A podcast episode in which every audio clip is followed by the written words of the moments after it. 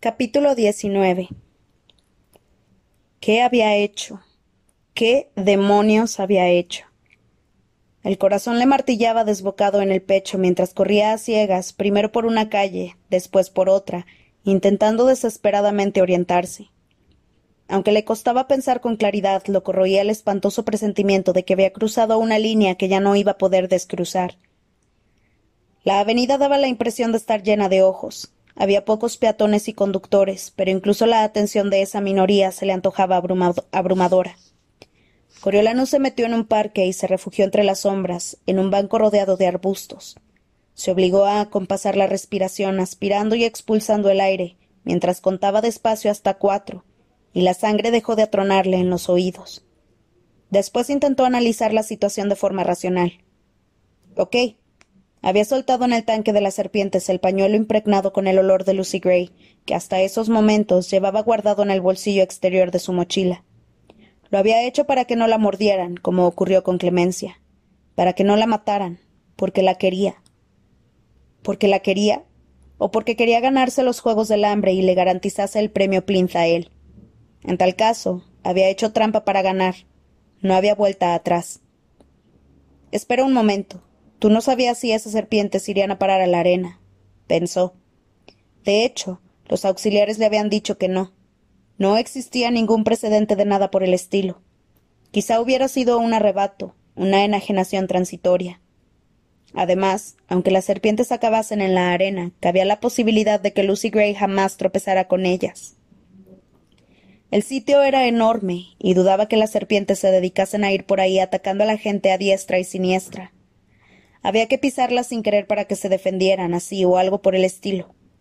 Y si la muchacha que cruzaba con, que cruzaba con una serpiente y ésta no la mordía.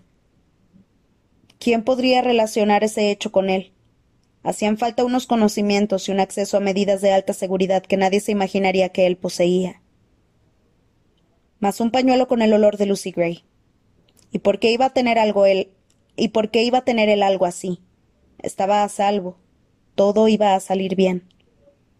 Excepto por esa línea. Tanto si alguien lograba sumar dos y dos como si no, él era consciente de que la había cruzado. Le constaba, de hecho, que llevaba bastante tiempo haciendo equilibrio sobre ella, como cuando se llevó la comida de Janus de la academia para dársela a Lucy Gray.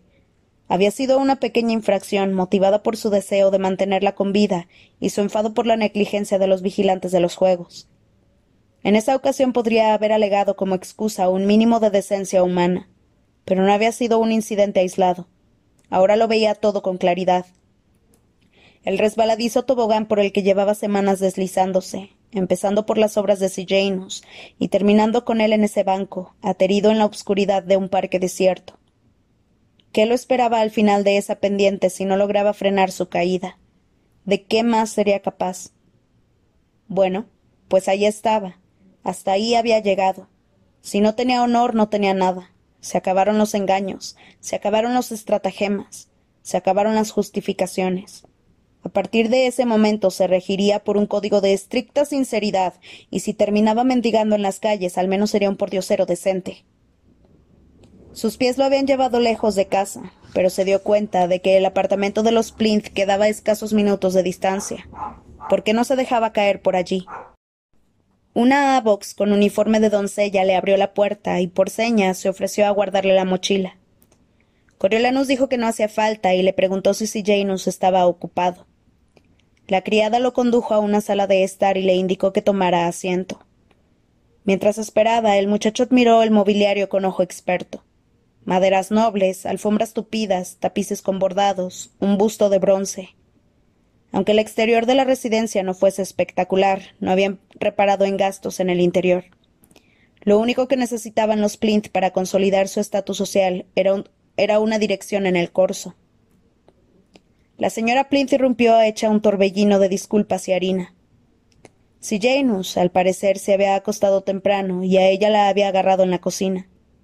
¿No le apetecía pasar a la planta de abajo un momento y tomar una taza de té? O debería tal vez servirlo allí, como habían hecho los Snow. No, no, le aseguró Coriolanus. En la cocina le parecía bien. Como si alguien atendiera a sus huéspedes en la cocina, a menos que se tratara de un plinth. En cualquier caso, no había ido para juzgar a nadie. Estaba allí para que le dieran las gracias, y si había repostería de por medio, mejor que mejor. ¿Quieres un trozo de tarta? La tengo de moras, y de melocotón si estás dispuesto a esperar un momento. La mujer inclinó la cabeza en dirección a un par de tartas recién hechas que había en la, que había en la encimera listas para hornear. ¿Pasteles, tal vez? Los he hecho de crema esta tarde. Son los que más les gustan a los abox, porque ya sabes, son fáciles de tragar. ¿Café, té o leche? El nerviosismo pronunció aún más las arrugas que separaban las cejas de Ma, como si nada de lo que tenía para ofrecerle pudiera ser suficiente. Aunque ya había cenado, lo ocurrido en la ciudadela y el paseo lo habían dejado sin reservas. Oh, leche, por favor. Y la tarta de mora suena de maravilla. Sus postres no tienen rival. Me le llenó un.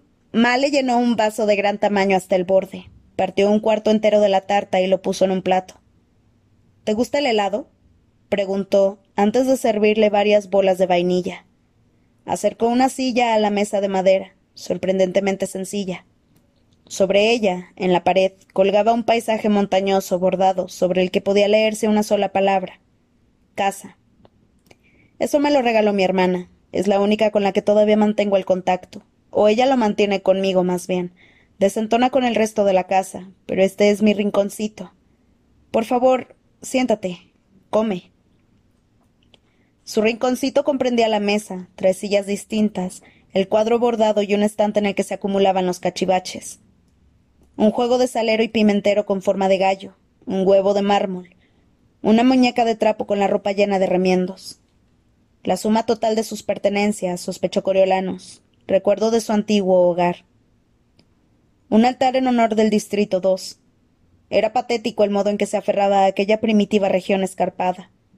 Pobre refugiada en tierra extraña, sin posibilidad de amoldarse, que se pasaba los días preparándoles pastelitos a unos abox incapaces de saborearlos mientras suspiraba por el pasado Probó su trozo mientras la mujer metía los pasteles en el horno. Un placentero cosquilleo recorrió sus papilas gustativas. ¿Qué tal está? preguntó la señora Plinth, nerviosa. Buenísimo, como todo lo que usted prepara. No exageraba, por lamentable que le pareciese como persona. En la cocina, Ma era una artista. La mujer se permitió esbozar una sonrisa y se sentó con él a la mesa. Bueno, si alguna vez quieres repetir, nuestra puerta siempre está abierta. Ni siquiera sé cómo empezar a darte las gracias, Coriolanus, por todo lo que has hecho por nosotros. Si Janus es mi vida. Siento que no puedas verlo ahora. Se tomó un sedante muy fuerte. Sin él no consigue dormir. Tan enfadado siempre, tan perdido. En fin, no hace falta que te diga lo desdichado que se siente. El Capitolio no encaja con él. Con ningún Plinth, la verdad. Strabo dice que, aunque ahora sea difícil para nosotros, la situación mejorará para Sillanus y sus hijos, aunque yo no estoy tan segura. Male lanzó una mirada de reojo a su estante. La familia y los amigos, Coriolanus, esa es la auténtica vida de uno, y nosotros dejamos la nuestra en el dos. Aunque eso tú ya lo sabes. Me doy cuenta. Me alegra que tengas a tu abuela y a ese encanto de prima.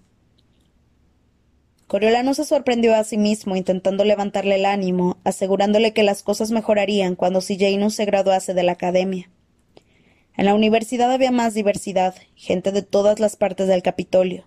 Seguro que allí hacía nuevos amigos. La señora Plinth sintió, aunque no parecía muy convencida. La doncella Avox le llamó la atención y se comunicó con ella en una especie de lengua de signos. De acuerdo, subirá en cuanto se haya terminado la tarta, dijo la señora Plinth. A mi marido le gustaría verte, si a ti no te importa. Creo que quiere darte las gracias. Cuando Coriolano se hubo tragado el último bocado de tarta, le dio las buenas noches a Ma y siguió a la criada por las escaleras hasta la puerta principal. Las tupidas alfombras amortiguaban sus pasos, por lo que llegaron a la puerta abierta de la biblioteca sin previo aviso, y pudo observar Strabo Plinth con la guardia baja. El hombre se encontraba junto a una elegante chimenea de piedra, con su alta figura acodada en la repisa y la mirada fija en el hueco donde danzarían las llamas en otra ocasión. Ahora la chimenea se veía fría y vacía, y Coriolanus no pudo por menos de preguntarse qué estaría contemplando allí para que le produjera esa expresión de honda melancolía que se reflejaba en sus facciones. Una mano aferraba la solapa de terciopelo de su caro saco de smoking, la cual daba la impresión de estar mal cortada, como el vestido de diseño de la señora Plinth o el traje de Sejanus. El atuendo de los Plinth siempre sugería que se esforzaban demasiado por pertenecer al Capitolio. La incuestionable calidad de las telas desentonaba con su aire de hombre de los distritos en vez de disimularlo, del mismo modo que la abuelatriz seguiría gritando corso a los cuatro vientos, aunque solo tuviera un costal de harina con el que cubrirse. El señor Plinth cruzó la mirada con él, y Coriolanus experimentó una sensación que recordaba de los encuentros con su padre, una mezcla de nerviosismo e incomodidad, como si en ese momento lo hubieran atrapado haciendo alguna tontería. Sin embargo, ese hombre era un Plinth, no un Snow. Coriolanus esbozó una sonrisa más cordial. Buenas tardes, señor Plinth. Espero no molestarlo. En absoluto. Pasa, siéntate. El señor Plinth indicó con un gesto los sillones de cuero que rodeaban la chimenea en vez de los que había frente a su imponente escritorio de roble. Esto iba a ser personal. por tanto, nada de negocios. ¿Ya comiste? Por supuesto, no podrías haber salido de la cocina antes de que mi mujer te rellenara como un pago. Como un pavo. ¿Algo de beber? ¿Whisky, tal vez? Ningún adulto le había ofrecido nunca nada más fuerte que la posca, la cual ya se le había ya se le subía enseguida a la cabeza. Era un riesgo que en esta situación no se era un riesgo que en esta situación no se atrevía a correr. No me cabría, dijo entre risas mientras se daba unas palmaditas en la barriga. Eligió uno de los sillones y se sentó. Pero sírvase usted, por favor. Oh, yo no bebo. El señor Plinth se replegó en el sillón de enfrente y observó a Coriolanus con detenimiento. Te pareces a tu padre. Me lo dicen mucho, repitió Coriolanus. ¿Se conocían? Nuestros negocios se solapaban a veces. Los largos dedos del señor Plinth tamborilearon sobre el brazo de su sillón. El parecido es asombroso. Sí, aunque en realidad no podría ser más distinto. Claro, pensó Coriolanus. Yo soy pobre y no tengo poder. Aunque quizá esa diferencia jugara a su favor esta noche. A su padre, que aborrecía a los distritos, le habría repugnado ver a un Strabo Plinth aceptado en el Capitolio y convertido en un titán de la industria armamentística. No había dado la vida en la guerra para eso. Si no fueses distinto, jamás habrías entrado en la arena tras mi hijo, continuó el señor Plinth. Me resulta imposible imaginarme a Crassus Snow arriesgando la vida por mí. No dejo de preguntarme por qué lo hiciste. Tampoco tenía elección, la verdad, pensó Coriolanus. Es mi amigo, dijo en voz alta. Da igual cuántas veces lo oiga, me sigue costando creerlo. Sin embargo, si Jane se fijó en ti desde el principio, quizás sea porque te pareces más a tu madre, ¿no crees? Siempre se portó bien conmigo, aunque venía aquí por, por trabajo antes de la guerra. A pesar, de, a pesar de mis orígenes, una dama de la cabeza a los pies. No la olvidaré nunca. Miró con intensidad al muchacho. ¿Eres como tu madre? La conversación no estaba discurriendo por los cauces que Coriolanus había previsto. ¿Dónde estaba la promesa de una gratificación económica? No podría dejarse convencer para aceptarla si antes no se la ofrecían. Quiero pensar que sí en algunos aspectos. ¿En cuáles? preguntó el señor Plinth. Aquel interrogatorio estaba comenzando a darle mala espina en qué aspecto se parecía, siquiera de lejos, a la tierna y cariñosa mujer que todas las noches lo había arrollado con sus canciones hasta que se quedaba dormido. Bueno, compartíamos nuestra afición por la música. ¿Era eso cierto? A su madre le gustaba la música y a él no le disgustaba, pensó. La música, ¿eh? murmuró el señor Plinth, como si Coriolanus hubiera dicho algo tan frívolo como nubes de algodón. Y me parece que los dos creíamos que la buena suerte era algo que había que ganarse un día tras otro, en vez de darla por sentada. añadió. No tenía ni idea de lo que quería decir con eso, pero dio la impresión de haber hecho mella en el señor Plinth. Estaría de acuerdo con eso, dijo el hombre tras unos instantes de reflexión. Ah, me alegro. Bueno, sí, pues. Si Janus, le recordó Coriolanus. El cansancio pareció apoderarse del semblante del señor Plinth. Si Janus. Gracias por salvarle la vida, por cierto. No hay de qué, lo dicho. Es mi amigo. Había llegado el momento, la oferta de dinero, la negativa, la persuasión, la aceptación. Bueno, en fin, supongo que deberías volver a casa. Tu tributo todavía sigue en los juegos, ¿verdad? Desconcertado, Coriolanus se levantó de la silla. Oh, sí, tiene razón. Solo quería ver cómo estaba si Janus. ¿Se reincorporará pronto a clase? ¿Quién sabe? En cualquier caso, gracias por venir. Faltaría más. Dígale que lo echamos de menos. Buenas noches. Buenas noches. El señor Plint se despidió de él con un cabeceo. Nada de dinero, ni siquiera un apretón de manos. Coriolano salió de allí tan perplejo como decepcionado.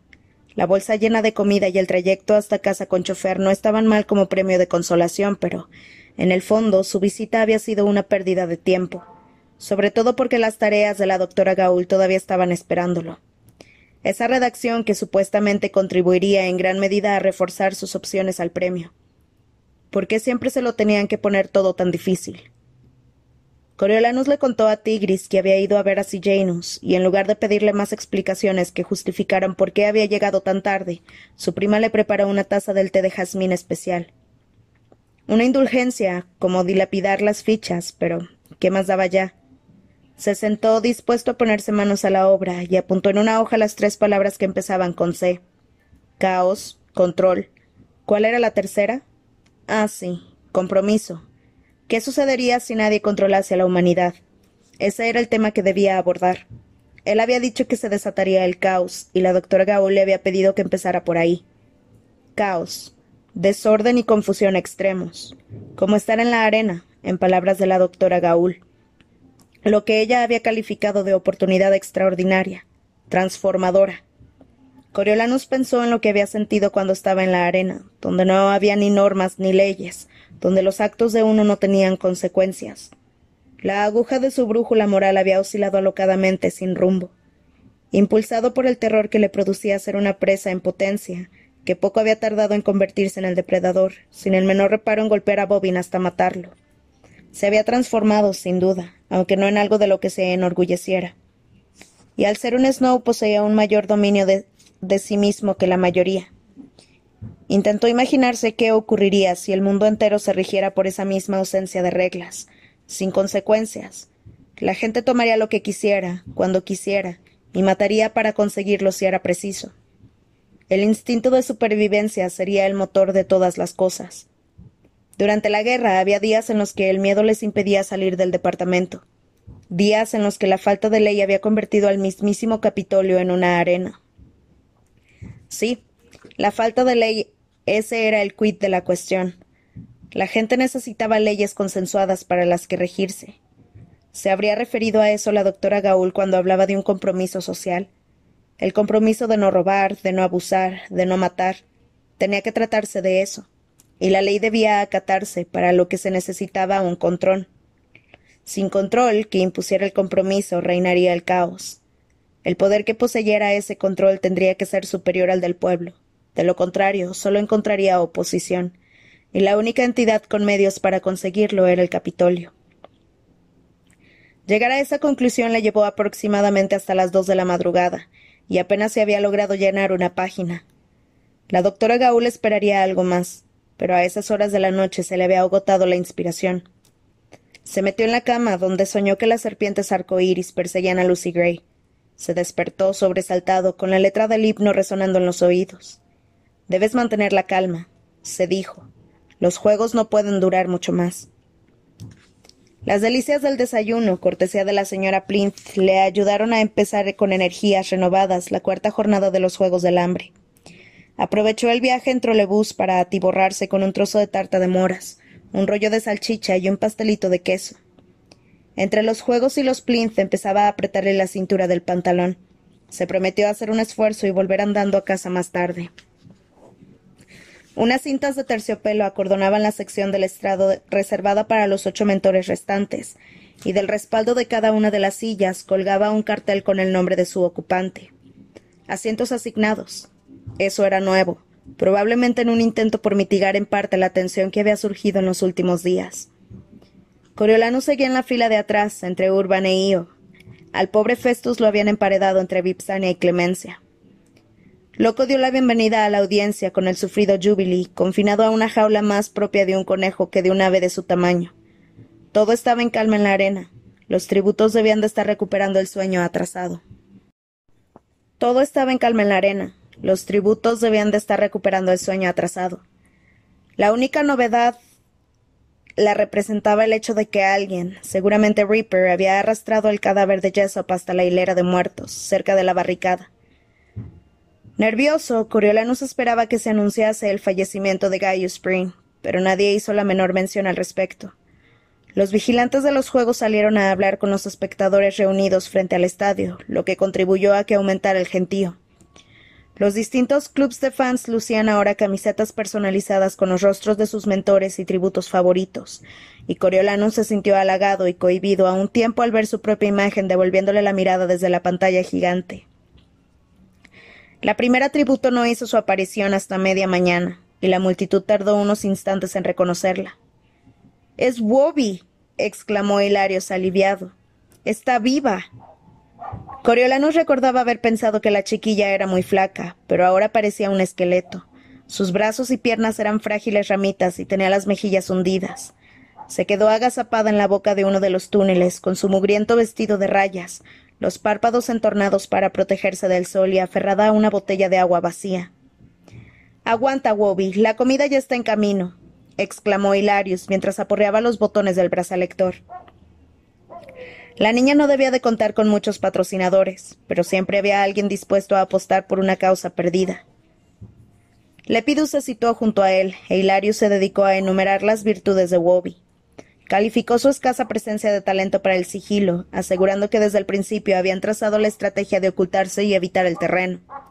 Y mírala, entre los ocho, entre los ocho finalistas, dijo Hilarius, cada vez más animado, mientras media docena de drones surcaban la arena en dirección a su tributo. Ahí están sus víveres. Solo tiene que aprovisionarse y volver a esconderse. Los paquetes comenzaron a caer sobre Wobby, que levantó las manos en su dirección aturdida. Los paquetes comenzaron a caer sobre Wobby, que levantó las manos en su dirección aturdida. Tanteó el suelo, localizó una botella de agua y desenroscó en tapón con dificultad. Bebió varios tragos con avidez, apoyó la espalda en la pared y soltó un eructo. Un fino reguero plateado se deslizó por la comisura de sus labios y la pequeña se quedó inmóvil. La audiencia continuó observándola durante unos instantes sin comprender qué ocurría. Está muerta, anunció Urban. No, no está muerta, solo está descansando, lo corrigió Hilarius. Sin embargo, cuanto más tiempo pasaba Wobby mirando sin embargo, cuanto más tiempo pasaba Wobby mirando sin parpadear al sol cegador, más costaba creerlo. Coriolanus examinó aquel hilillo de baba, ni demasiado transparente ni ensangrentado, aunque de una tonalidad un tanto sospechosa, y se preguntó si por fin Lucy Gray habría conseguido sacarle partido al veneno para ratas. Habría sido fácil envenenar el último trago de agua de una botella y dejarla abandonada en cualquier túnel. Wobby, desesperada, no lo había pensado dos veces antes de acabársela. Pero nadie más, ni siquiera Hilarius, daba la impresión de notar nada raro. No sé, le dijo Lepidus a Hilarius.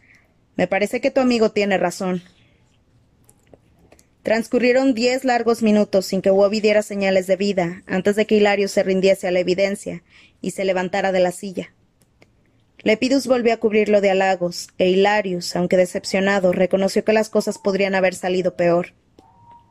Logró resistir mucho tiempo, a pesar de su estado. Ojalá hubiera salido antes, así habría podido alimentarla. Pero creo que puedo irme con la cabeza bien alta. Octavos de final no es cualquier cosa. Coriolanus repasó mentalmente su lista. Los dos tributos del Distrito 3, los dos del 4, Trich y Reaper. Eso era lo único que se interponía entre Lucy Gray y la victoria. Seis tributos y una generosa dosis de buena suerte. El fallecimiento de Wobby pasó inadvertido durante un buen rato en la arena. Ya era casi la hora de comer cuando Ripper salió de la barricada, todavía con su bandera a modo de capa. Se aproximó a Wobby con cautela, pero si la mocosa no había representado ninguna amenaza en vida, muerta aún mucho menos. Ripper se, acuclilló junto a ella, tomó una manzana y frunció el ceño mientras estudiaba de cerca el cadáver. Lo sabe, pensó Coriolanus, o por lo menos sospecha que no murió de causas naturales. Ripper soltó la manzana, tomó a Wobby en brazos y se dirigió al rincón de los tributos sin vida, abandonando el agua y la comida en el suelo. ¿Lo ven? dijo Clemencia, sin dirigirse a nadie en particular. ¿Ven lo que tengo que soportar? A mi tributo le falta un tornillo. Supongo que tienes razón, replicó Festus. Perdona por lo de antes. Y eso fue todo. La muerte de Wobby no despertó sospechas fuera del estadio, y dentro el único que había sentido algún recelo fue Ripper. Lucy Gray no era de las que dejaban nada al azar. Quizá hubiese elegido como objetivo a la frágil Wobby precisamente porque el estado de la pequeña, ya de por sí delicado, serviría para enmascarar su envenenamiento. Experimentó una nueva punzada de frustración por no poder comunicarse con ella y actualizar la estrategia juntos. Con, tan poco competidores activos, ¿seguiría siendo lo más acertado ocultarse, o le convendría representar un papel más agresivo? Coriolanus, por supuesto, no sabía nada. La muchacha podría estar colocando alimentos envenenados por la arena en esos mismos instantes. En tal caso necesitaría más, y él no podría proporcionárselo si ella no daba la cara. Pese a no creer en la telepatía, intentó proyectarle sus pensamientos. Déjame ayudar, Lucy Gray, o por lo menos, hazme alguna señal para que sepa que aún estás bien. Tras meditarlo un momento, añadió Te echo de menos.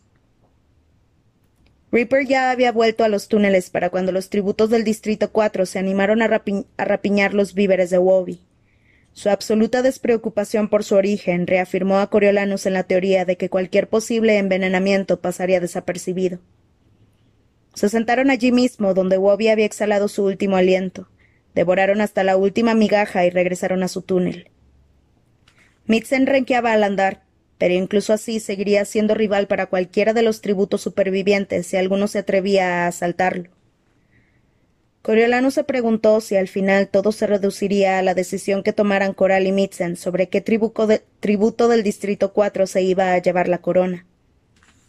En todos los años que llevaba en la escuela, Coriolanus no había dejado nunca una ración del comedor sin terminar, pero las alubias con fideos servidas en recipientes desechables le habían revuelto el estómago.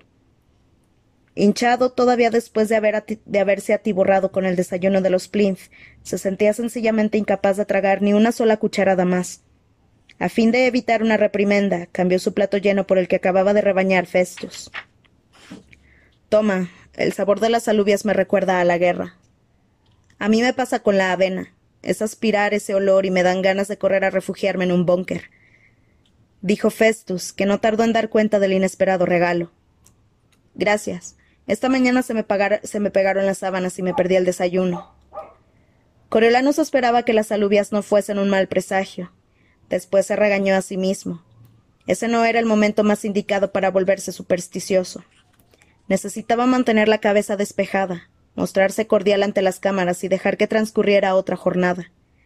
Lucy Gray debía tener mucha hambre. Planeó el siguiente envío de alimentos mientras se tomaba su agua a pequeños sorbos. Después de la marcha de Hilarius, las tres sillas de los mentores restantes se habían, se habían centrado en la fila de atrás, y Coriolanus retomó su puesto en el centro. Como el juego de las sillas musicales, había dicho Domisha. Así era, y ahí estaban las mismas personas con las que él había jugado en su infancia. Si alguna vez tenía hijos, y planeaba que así fuese algún día, pertenecerían aún a la élite del Club Social del Capitolio, o se verían relegados a círculos inferiores. Ayudaría a disponer de un amplio tejido familiar sobre el que sustentarse, pero Tigris y él eran los únicos Snow de su generación. Sin ella, Coriolanus afrontaría el futuro en solitario. Aquella tarde no pasó gran cosa en la arena. Coriolano seguía atento a la posible aparición de Lucy Gray, esperando una oportunidad para enviarle comida. Pero la muchacha se mostraba más esquiva que nunca. Fuera del estadio fueron los aficionados quienes se encargaron de proporcionar la mayor parte de la diversión, con los seguidores de Coral encarándose con los de Trich por ver quién era más digno de ser coronado vencedor.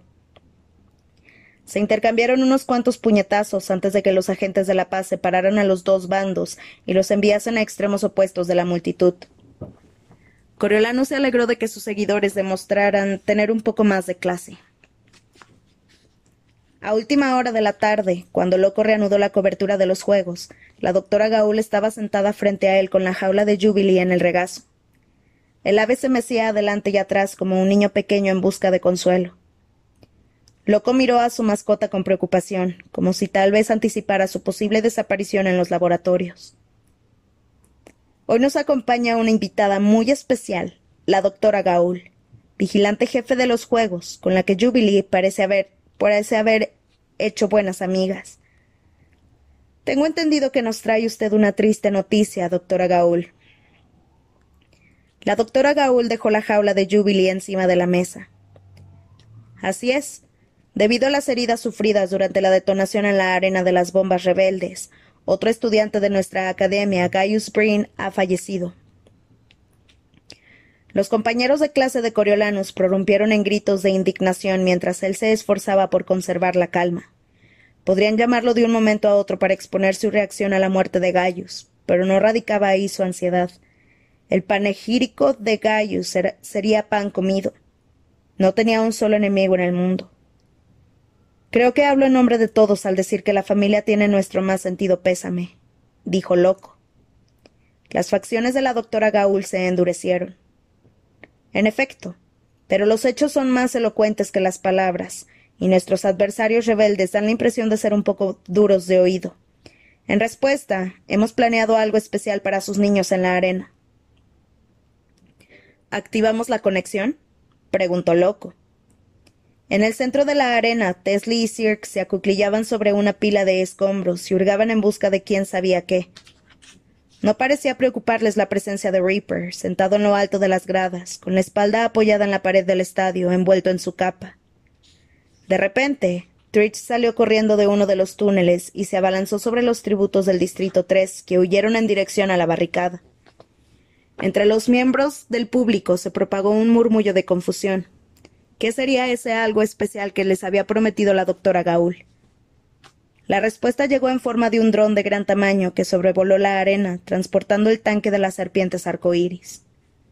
Coriolanus ya casi se había convencido de que el ataque de las serpientes era fruto de una imaginación desbocada, pero la aparición del tanque puso fin a esa idea. Su cerebro había ensamblado las piezas del rompecabezas en el orden exacto. Lo que ignoraba era cómo reaccionarían las serpientes al ser, liberadas, pero él había estado en el laboratorio. La doctora Gaúl no criaba perritos falderos, diseñaba armas. El inusitado cargamento captó la atención de Trich. Quizá pensara que se le había asignado un regalo especial porque se detuvo cuando el dron llegó al centro de la arena. Tesla y Cirque se detuvieron también, e incluso Reaper se incorporó para observar la entrega. El dron soltó el tanque descubierto a unos diez metros del suelo. En vez de romperse, rebotó con el impacto. A continuación, tras abrirse como los pétalos de una flor, sus paredes cayeron al suelo. Las serpientes salieron disparadas en todas las direcciones, formando un estallido acrisolado en el polvo. En la primera fila, Clemencia se puso en pie de un salto y profirió un alarido escalofriante, lo que provocó que Festus estuviera a punto de caerse de la silla. Su reacción parecía desmesurada en esos primeros compases, cuando la mayoría de la gente aún intentaba comprender qué era lo que mostraba la pantalla. Temiéndose que Clemencia pudiera desembuchar toda la historia, presa del pánico, Coriolano se apresuró a levantarse y rodearla con los brazos por la espalda, sin saber muy bien si pretendía consolarla o inmovilizarla. Clemencia se quedó rígida, pero callada. No están aquí, están en la arena, le dijo el muchacho al oído. Estás a salvo. Sin embargo, continuó sujetándola mientras los acontecimientos se precipitaban quizá por pertenecer a un distrito maderero. Trich estaba familiarizado con las serpientes.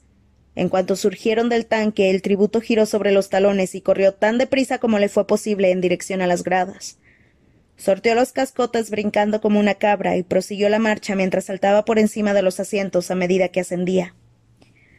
Los instantes de confusión iniciales que habían experimentado Tesla y Cirque le salieron muy caros. Teslie llegó hasta uno de los mástiles y consiguió trepar unos cuantos metros, pero Sir tropezó con una vieja lanza oxidada y las serpientes le dieron alcance. Una docena de pares de colmillos le perforaron el cuerpo antes de que, aparentemente satisfechas, las serpientes reanudaran la marcha. Franjas de rosa, amarillo y azul comenzaron a vetear el cuerpo del muchacho, mientras sus heridas bombeaban una pus brillante. Más pequeño que Clemencia, con el doble de veneno en su sistema.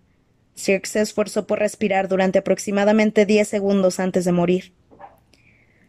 Teslie se quedó mirando su cuerpo inerte, sollozante y aterrorizada, aferrada al mástil. A sus pies se acumulaban las serpientes, con la cabeza erguida y danzando alrededor de la base. La voz superpuesta de loco atronó mientras se desarrollaba la escena. ¿Qué ocurre? Esas serpientes son mutos desarrollados en los laboratorios del Capitolio, informó la doctora Gaul a los espectadores. Crías, nada más, pero una vez adultas serán más veloces que cualquier persona, y no les costará nada subir a ese poste. Están diseñadas para cazar seres humanos y reproducirse rápidamente, a fin de reemplazar sin dificultad cualquier posible baja que sufran. En esos momentos, Stritch se había encaramado a la estrecha repisa que había encima del marcador, mientras que Reaper se había refugiado sobre el tejado de la cabina para la prensa. Las pocas serpientes que habían conseguido superar los escombros se, se arracimaban ahora a sus pies en las gradas. Los micrófonos capturaron el sonido amortiguado de los gritos de una chica. Tienen a Lucy Gray, pensó Coriolanus desesperado. El pañuelo no ha funcionado. Sin embargo, en ese momento, Mitzen salió como una exhalación del túnel más próximo a la barricada, con una vociferante coral pisándole los talones. Una serpiente solitaria colgaba del brazo de la muchacha. Se la quitó tirando de ella, pero varias docenas empezaron a perseguirla y a morderle las piernas en cuanto su congénere hubo tocado el suelo. Mitzen se desentendió del tridente y de gran salto llegó al mástil que se erguía delante de Tesli. A pesar de la rodilla lastimada, redujo a la mitad su marca anterior en el ascenso a lo alto. Una vez arriba pudo ser testigo de los agónicos, aunque afortunadamente breves, instantes finales de coral. Con los objetivos del suelo eliminados, la mayoría de las serpientes se reagruparon debajo de Tesli. La muchacha comenzó a perder asidero y gritó, pidiéndole ayuda a Mitzen, pero éste se limitó a sacudir la cabeza, con más confusión que crueldad. Los miembros del público empezaron a cuchichear entre ellos, aunque Coriolanus ignoraba por qué. Cuando los murmullos del salón se aquietaron, percibió lo que los oídos más agudos ya habían captado. En alguna parte, muy tenuemente, alguien cantaba en la arena. Su chica. Lucy Gray salió de su túnel moviéndose en cámara lenta y caminando de espaldas. Levantaba cada pie con sumo cuidado antes de pisar a su espalda, mientras se mecía con delicadeza al compás de su música. Esa era toda la extensión de su letra por el momento, a pesar de lo cual resultaba cautivadora. Siguiéndola, como hipnotizadas por la melodía, surgieron media docena de serpientes. Coriolano soltó a Clemencia, que ya se había tranquilizado, y le dio un suave empujoncito en dirección a Festus. Se acercó a la pantalla conteniendo el aliento mientras Lucy Gray retrocedía hasta describir una curva hacia el lugar donde había yacido el cadáver de Jessop. Su voz ganó en volumen mientras intencionadamente o no se aproximaba al micrófono. Tal vez para una última canción, un último espectáculo. No obstante, ninguna de las serpientes parecía querer atacarla.